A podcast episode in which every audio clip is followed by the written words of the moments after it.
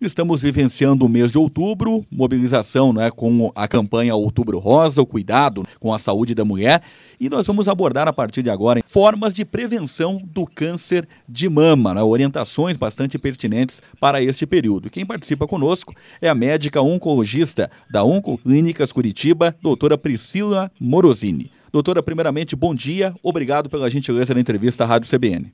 Bom dia, obrigada pelo convite, uma satisfação estar com vocês. Doutora, uma pesquisa do INCA, não é, o Instituto Nacional de Câncer, indica redução de 13% dos casos de câncer com adoção de hábitos saudáveis. Seria um dos principais, uma das principais maneiras de prevenção da doença?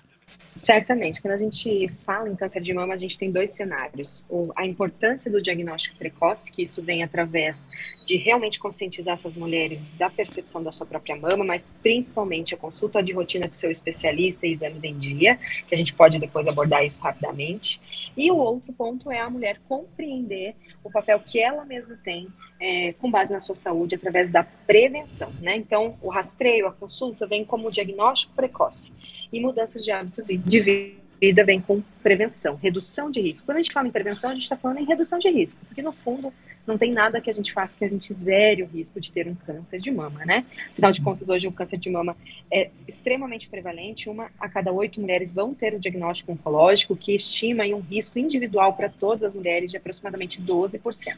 Ou seja, nasceu, é mulher, tem as duas mamas, respira, tem risco de ter câncer de mama. O que a gente pode fazer é reduzir esse risco através de mudança de hábitos. A sociedade americana, o colégio americano estima que 150 minutos de atividade física regular semanal de moderada a intenso, né? Ou seja, aquele exercício que faz cansar, né? Planejado efetivamente, reduz o risco de a gente desenvolver um câncer de mama da ordem de 30%. Em mulheres que já trataram o câncer, estima-se que esses 150 minutos semanais podem reduzir o risco de recidiva, ou seja, desse câncer voltar um dia, acontecer de novo nessa mulher, da ordem de 46%, além da redução do risco de mortalidade por câncer, que também é aproximadamente 43%. Então, a gente está falando de atividade física como remédio.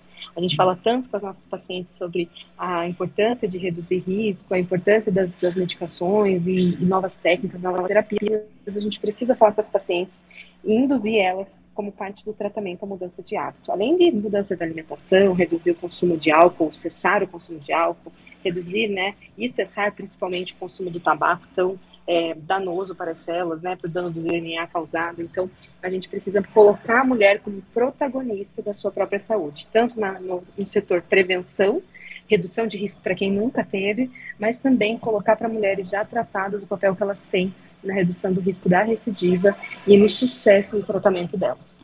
Doutor, o câncer de mama é o tipo de tumor que mais mata mulheres no país?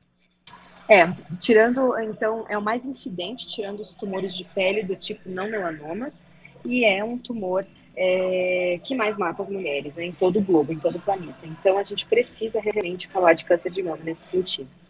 Doutor, existe uma faixa etária específica para os casos mais comuns de câncer de mama ser hereditário bastante comum? É comum, mas não é o mais prevalente. É importante que a gente diga que 80% dos diagnósticos de câncer de mama não vão ter relação com mutação genética e risco familiar. Então, ao contrário do que socialmente se pressupõe, né, de maneira leiga, que o câncer vai estar relacionado com um histórico familiar e com uma, uma alteração genética daquela família. Não, 80% dos diagnósticos aproximadamente no nosso país vão ser de maneira esporádica. Mulheres, de maneira aleatória, vão desenvolver o câncer. 20% só dos diagnósticos vão ter esse componente genético familiar importante, de mutações genéticas de alto risco e que daí compreende um cenário diferente. Mas é importante que a gente diga que o câncer de mama pode acontecer com todas as mulheres. Doutora, a obesidade e o sedentarismo aumentam o risco de recorrência e mortalidade geral da doença?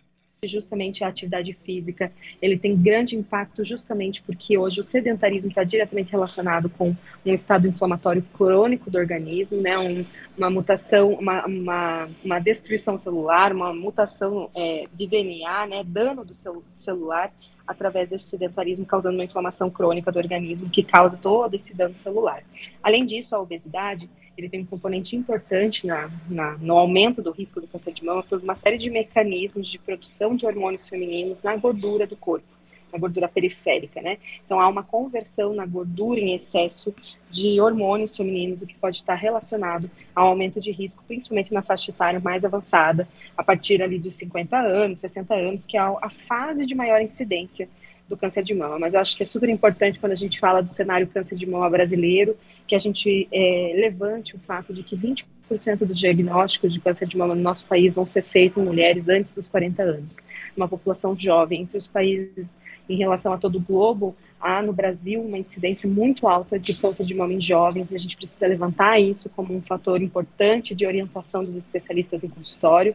Elas vão estar fora da faixa etária que está é, designada para o rastreio padrão, mas elas precisam ter consciência de que pode acontecer com elas, ter um conhecimento do seu corpo, ter consulta com um especialista para cálculo de risco individual, que levante esse, esse risco familiar dessas mulheres, para definir quem são as jovens que deveriam começar esse acompanhamento mais cedo. E por isso que essa orientação toda de é, controle do peso, de atividade física regular, cabe para todas as faixas etárias, porque a gente está falando de mecanismos de desenvolvimento de uma doença que está na nossa mão mudar através de mudança de hábito. E é por isso que a gente tenta, como especialista, sempre encontrar formas de estimular essas mulheres, né? Eu tenho um projeto pessoal é, chamado Por Minhas Mamas, que existe desde dezembro de 2021, em que eu tento, entre os diversos pilares desse projeto, realmente estimular a mudança de hábitos de vida nessas mulheres, trazendo esses dados todos que eu trouxe agora para vocês aqui é, diariamente, lembrando essas mulheres que está na mão delas muito da, da redução do risco de desenvolvimento de câncer de mama e na mudança da história delas. Doutora, qual foi o impacto da pandemia para inibir, bloquear as mulheres procurarem o um médico, realizarem o exame preventivo, detecção precoce de um eventual caso da doença? É, a gente vai colher ainda por muitos anos o impacto da pandemia no atraso dos diagnósticos, porque a gente tem é, com, a, com a pandemia é realmente a diminuição dos exames de rastreio, de descobrir muito cedo. Então, o que aconteceu nessa fase toda de, de pandemia, esses dois anos, é, são mulheres descobrindo câncer na fase já de lesões palpáveis, nódulos grandes, encontrando essa lesão clinicamente, e esse não seria o cenário é, o ideal, o melhor, né? O melhor é sempre encontrar através de exames é, de rastreio. Estudos estimam com a, com a, população canadense, americana, que são os dados que a gente tem, italiano, alguns estudos que levantaram o impacto que isso causaria. Estima-se que a gente vai ter um impacto em mortalidade futura nos próximos anos por conta desse período de pandemia, e estima-se que a gente vai colher é, impacto em números também em relação ao câncer de mama até 2029, com base nesses dois anos de interrupção de, de rastreio adequado durante a pandemia. Mas é importante que a gente diga que a gente já está num período indo para o terceiro ano pós né, pandemia, né, nesse, nessa fase toda, e nesse terceiro ano desde que tudo começou, mas a gente já está um ano já quase é, com vida quase normal, né? Com todo mundo tendo acesso de novo à, à, assistência. E o que a gente vê é que ainda assim as mulheres não procuram é, a consulta de rotina, ainda estão atrasando sua rotina. Então acho que há muito mais a falta da consciência populacional geral da importância de manter os exames de rotina em dia. Então, esse é um aspecto bastante importante para a gente poder frisar, né, doutora? Mesmo depois de um período de pandemia, a volta à normalidade, não é? Ainda há uma escassez na consciência das mulheres pela busca da prevenção relacionada ao câncer de mama. É, porque eu acho que isso é um papel social que a gente tem, como especialistas, como sociedade, governo, né? E juntando todas as frentes que tem esse, esse impacto de conscientizar essas mulheres, né? De que, que, essas mulheres comecem a colocar a sua saúde como prioridade, tanto na redução de risco, que é o que a gente falou anteriormente, mas também é, em relação a entender a importância desse rastreio, né? Muitas mulheres ainda têm medo de fazer diagnóstico. Eu não vou não procurar, é, a frase que a gente ouve, a frase popular, não vou nem procurar que quem procura acha. Mas o que as mulheres precisam cada vez mais entender que quem procura, cura, né? Quanto antes se encontrar, os diagnósticos feitos precocemente atingem taxas de cura de aproximadamente 95%. Então as mulheres precisam ser informadas disso, porque culturalmente a gente tem ainda muitos tabus em relação ao diagnóstico oncológico, ao câncer de mama. As mulheres fogem disso, em especial mulheres que têm um histórico familiar de é, familiares que tiveram desfechos ruins, talvez numa outra época ou num diagnóstico mais avançado. Então há um estigma dessa doença dessa forma, mas a gente precisa, como sociedade, nós como especialistas, quebrar todos esses paradigmas e fazer com que essas mulheres mantenham seus exames em dia. Doutor, a partir do momento em que a mulher é diagnosticada com o câncer de mama, quais são os procedimentos na sequência? Iniciado o tratamento, procedimento cirúrgico? Como é que a senhora pode especificar para o nosso ouvinte? Não tem como especificar isso, porque é. hoje o tratamento de câncer de mama é extremamente personalizado, individual, uma medicina de precisão, individualizada para cada caso. Então, não tem câncer de mama igual. Uma das frases que eu mais falo para as minhas pacientes é: não compare seu caso com o caso da colega que está lá fazendo a quimio perto do seu box, perto da sua quimioterapia, né, no mesmo dia, porque são situações completamente diferentes. O que a gente precisa entender é que há um uma tríade aí de tratamento do câncer de mama que compreende cirurgia, tratamento medicamentoso sistêmico através de quimioterapia, imunoterapia, bloqueios hormonais e radioterapia. Qual vai ser a ordem, qual vai ser a indicação para cada mulher? Isso vai estar diretamente relacionado com o tipo do câncer de mama dela, com a fase em que foi feito o diagnóstico, mais precoce, mais avançado, e a individualidade dessa mulher vai ter que ser respeitada diante de uma assistência personalizada.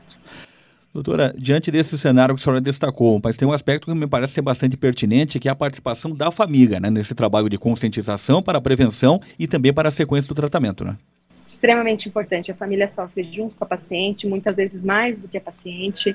Essa rede de apoio precisa ser amparada, então a equipe multidisciplinar, com psicologia, nutrição, equipe assistencial, precisa é, ter olhar para a rede de apoio dessa mulher, né?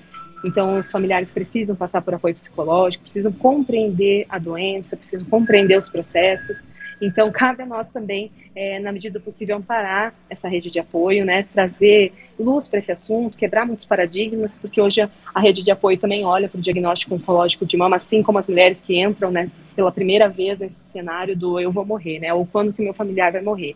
E para mama, é, a gente cada vez mais fala, menos fala disso, né? Cada vez mais a gente fala em cura. Hoje, mais de 70% das mulheres vão ser curadas do câncer de mama, independente do estadiamento que elas fizeram, a, o, né, o diagnóstico dela, independente do momento desse diagnóstico. E como eu falei anteriormente, as mulheres que fazem o diagnóstico precocemente vão ter taxas de cura acima de 90% a 95%. Então, os familiares precisam ter essa segurança também de que é, vai ficar tudo bem, que eles precisam compreender esses processos para conseguir ajudar é, né, seus queridos ali, as pessoas que eles amam. É, com base nisso, também, um dos pilares do projeto, como eu falei anteriormente, do Por Minhas Mamas, além do incentivo à prática de atividade física, agora nesse Outubro Rosa, é, eu acabei de lançar o podcast do Por Minhas Mamas, que são mulheres contando suas histórias. O slogan do podcast é Mulheres, Suas Mamas e Suas Histórias, em que eu trago mulheres nos mais diversos cenários do diagnóstico de câncer de mama, para contar como foi esse período, para contar como foi a rede de apoio, para contar os dilemas, as dificuldades, uh, os principais pontos desse processo. A maioria dessas mulheres que vão falar no podcast, nos é, episódios que a gente vai ter, é, vão estar em diversos cenários, mas a maioria já acabou. Então, esse é um lugar de fala que vai ajudar muitas mulheres a entenderem o processo quando acabam de descobrir, mas ajuda muito essa rede de apoio, como você acabou de me perguntar, a ouvir histórias de outras mulheres e saber como eles poderiam estar ajudando a sua familiar que está passando por aquele diagnóstico agora. Doutora, fica o espaço para as suas considerações finais aqui na programação. Bom, eu só quero agradecer o convite, agradecer a oportunidade de falar. Eu acho que a gente precisa cada vez mais falar sobre câncer de mama, quebrar tabus sociais, educar a população é, leiga do ponto de vista científico, para que eles sejam cada vez mais empoderados com informação, com entendimento de que a nossa saúde está, na verdade, na nossa mão. Né? Cada um é dono da sua própria saúde, compreendendo os processos de melhorar é, e reduzir o risco de ter um câncer de mama no futuro. A gente precisa dar é, informação para essas mulheres. Então é isso que a gente tenta fazer todos os dias. Façam seus exames de rotina, é, procurem o médico de vocês. Tem um mastologista, um cirurgião oncológico é, especialista em câncer de mama para cuidar de vocês. E não tenham medo, quanto antes melhor. E essa é a minha mensagem, que a gente possa principalmente não falar de câncer de mama só nos outubros, mas que a gente fale o ano todo. Doutora Priscila Morosini, médica oncologista da Oncoclínicas de Curitiba, participando aqui da programação da CBN. Doutora, mais uma vez, obrigado pela gentileza da entrevista. A senhora tenha um bom dia até a próxima oportunidade. Obrigada.